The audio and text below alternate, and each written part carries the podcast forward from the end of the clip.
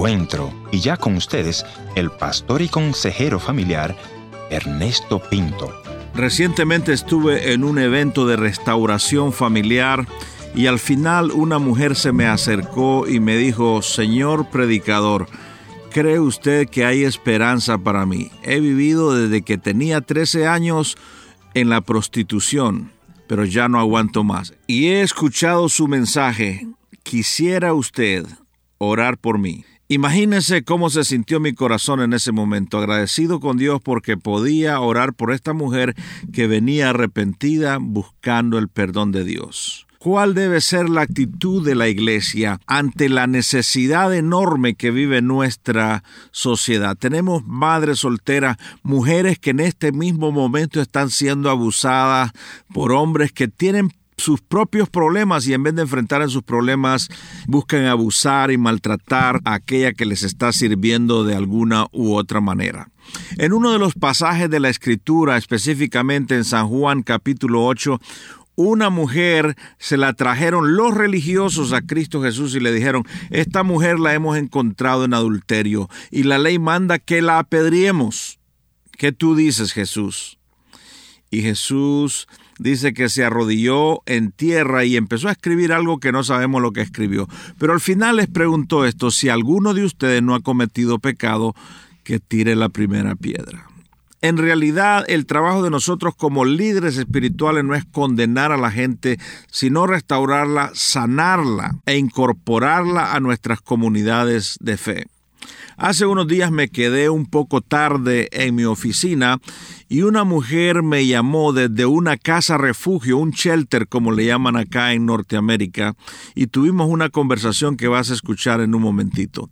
Creo yo que el abuso, el maltrato a la mujer tenemos que enfrentarla en nuestros púlpitos, pastor, y si sabes de alguien que está maltratando a su esposa, por favor, enfréntalo, demándalo o llama a la policía para que pueda ser enjuiciado. De otra manera, no vas a ayudar a estos machistas.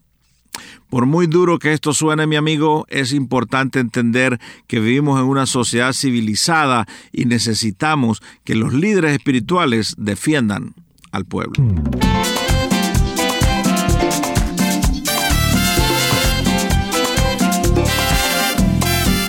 Historias que cambian el corazón. Bienvenido al encuentro de hoy. Yo soy tu amigo Ernesto Pinto. En este año estamos celebrando 25 años de proclamar las buenas nuevas del Evangelio a través de América Latina y el mundo de habla hispana. Y te voy a agradecer a ti que me has escuchado por muchos años, que me reportes este programa, que me dejes un WhatsApp. O como dicen los muchachos, envíame un WhatsAppazo, un mensaje de voz al 1204-202-1525. Ahí voy a estar recibiendo todas estas llamadas o mensajes que me quieras tú dejar. Como te había mencionado en la introducción, me quedé un poquitito tarde en la oficina y esta señora me llamó desde una casa de refugio. Escuchemos la historia.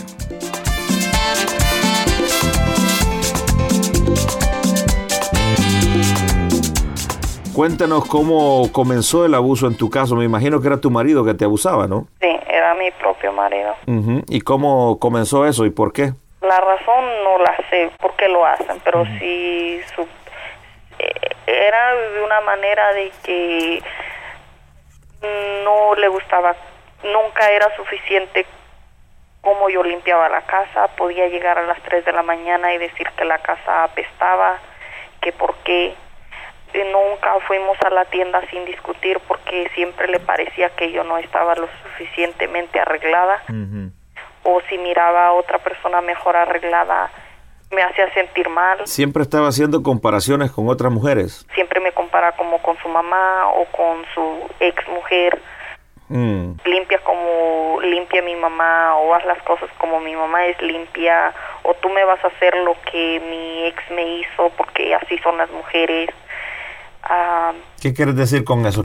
Como contarme las horas en la tienda o que no subiera más de lo que yo estaba, como no aprender inglés, no ir a la iglesia, no hacer vidas. Te quería controlar, era un controlador, un manipulador. Y porque nunca me dejó ir, intenté ir a la iglesia, no me dejó ir a la iglesia por la excusa de las niñas. Mm.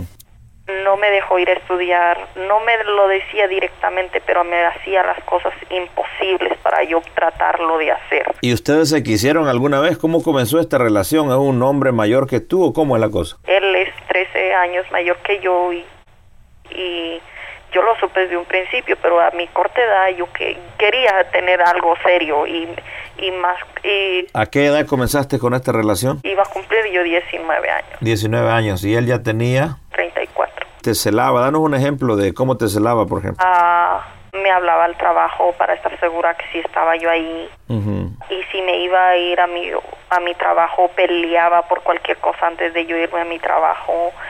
Esto es típico de un hombre abusador que se siente inseguro por todo, ¿no? Es un- en vez de tratar su problema, cree que la otra persona es el problema y empieza a maltratarla y abusarla. Ya, inclusive si, si estábamos durmiendo y yo me movía, me decía que para allá donde yo iba. Sí. Tremendo, ¿eh? Sí, y mm, siempre cuestionaba las llamadas con mi familia y no me sentía libre de hablarle a mi familia o a mis amigos. De poco a poco fui con- perdiendo contacto con, con todo el mundo. Y eso es muy típico de una persona que quiere abusarte, te va cortando la comunión con los parientes, con las amistades, con el mundo exterior para que tú no tengas ningún recurso. Realmente lo que hacen es esclavizar a las mujeres. ¿eh? Sí, Entonces, no me daba cuenta de eso.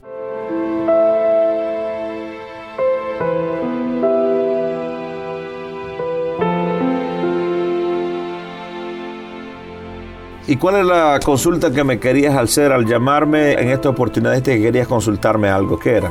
Lo que yo quería consultarle es que ahora estoy en un shelter, no tengo a mis hijas, no tengo, no tengo mis papeles, no puedo agarrar un departamento, no- y todavía es- está él y están mis hijas.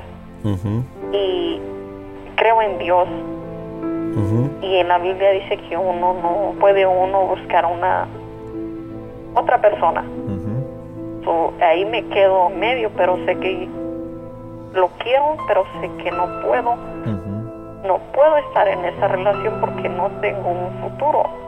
Te quiero decir que no serías la primera mujer que cría sus hijos eh, con un trabajo decente y sí pueden salir adelante. Tú tienes que dedicarte a tus hijas, por lo menos en estos primeros años, y luego Dios abrirá otras puertas. Mi pregunta sería, eh, si tú quisieras que en esta oportunidad tú entregaras totalmente tu vida a Dios Oh, sí, y quisieras hacer una oración conmigo. sí. Dile, Padre, te doy gracias Padre, te doy gracias porque tú eres mi Salvador tú eres mi Salvador. y en este momento Y en este momento me acerco a ti. me acerco a ti. Sálvame Sálvame por lo que Cristo hizo en la cruz del Calvario. por lo que Cristo hizo en la cruz del Calvario. Dame tu paz. Dame tu paz, Dame las fuerzas dame las fuerzas para dedicarme a mis hijas. para dedicarme a mis hijas. Dame un buen trabajo. Dame un buen trabajo. Restaura mi autoestima Restaura mi autoestima y lléname de tu paz. y lléname de tu paz. Amén. Amén.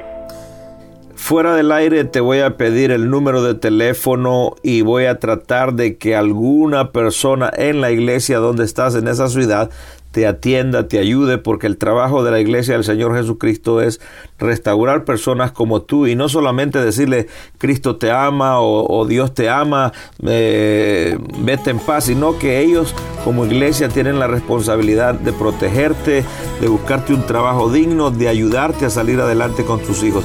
Ese es el trabajo de la iglesia del Señor Jesucristo. Y, y como te digo, quédate ahí, te vamos a tomar los datos para ver si alguien nos ayuda en esa área ahí. A veces no puedo reír, a veces no puedo cantar, a veces se nubla mi vista y las estrellas no puedo mirar. A veces me faltan las fuerzas y pienso que ha llegado el final. A veces me siento caído y que no podré levantar.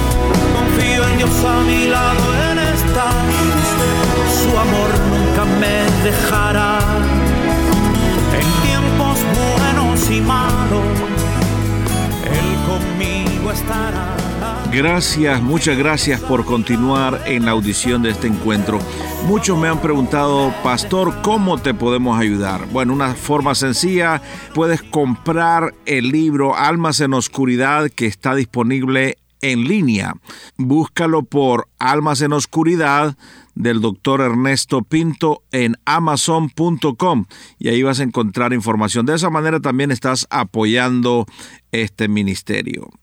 El tema de hoy es uno de esos temas duros, el abuso y el maltrato en el hogar.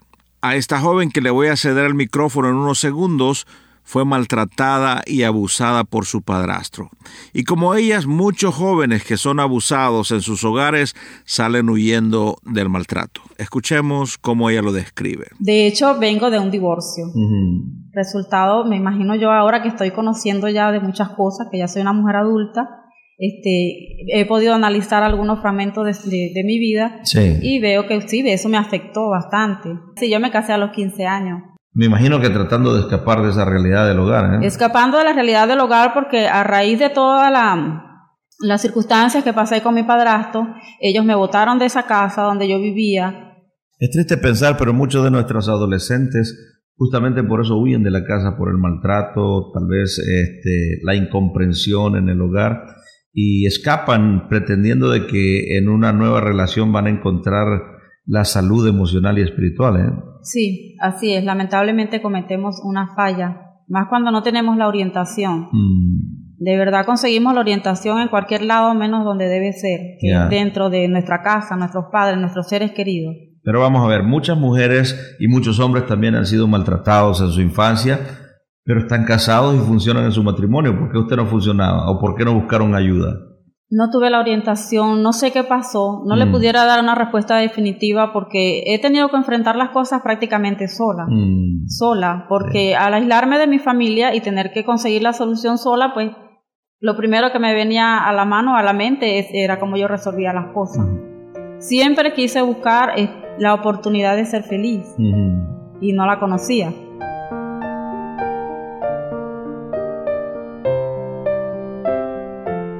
Yo tuve una crisis muy fuerte, una discusión muy fuerte con mi esposo sí.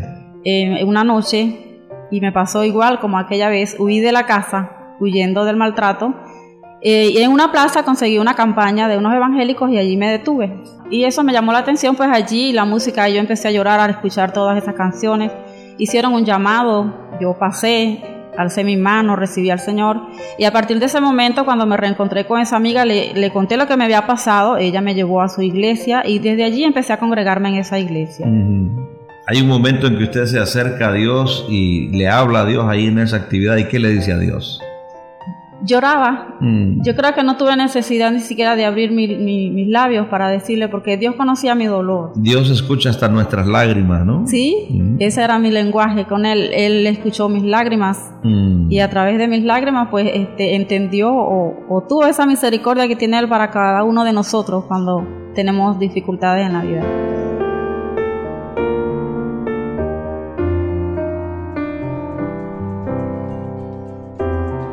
Gracias por haber estado en la sintonía de este tu programa Encuentro y te voy a agradecer que me visites en el www.encuentro.ca o también puedes dejarme una nota de voz en el WhatsApp 1-204-202-1525. La otra opción es info arroba encuentro.ca. Gracias por sintonizarnos a través de esta radioemisora. Yo soy tu amigo Ernesto Pinto y al despedirme quiero recordarte que Dios te ama y yo también.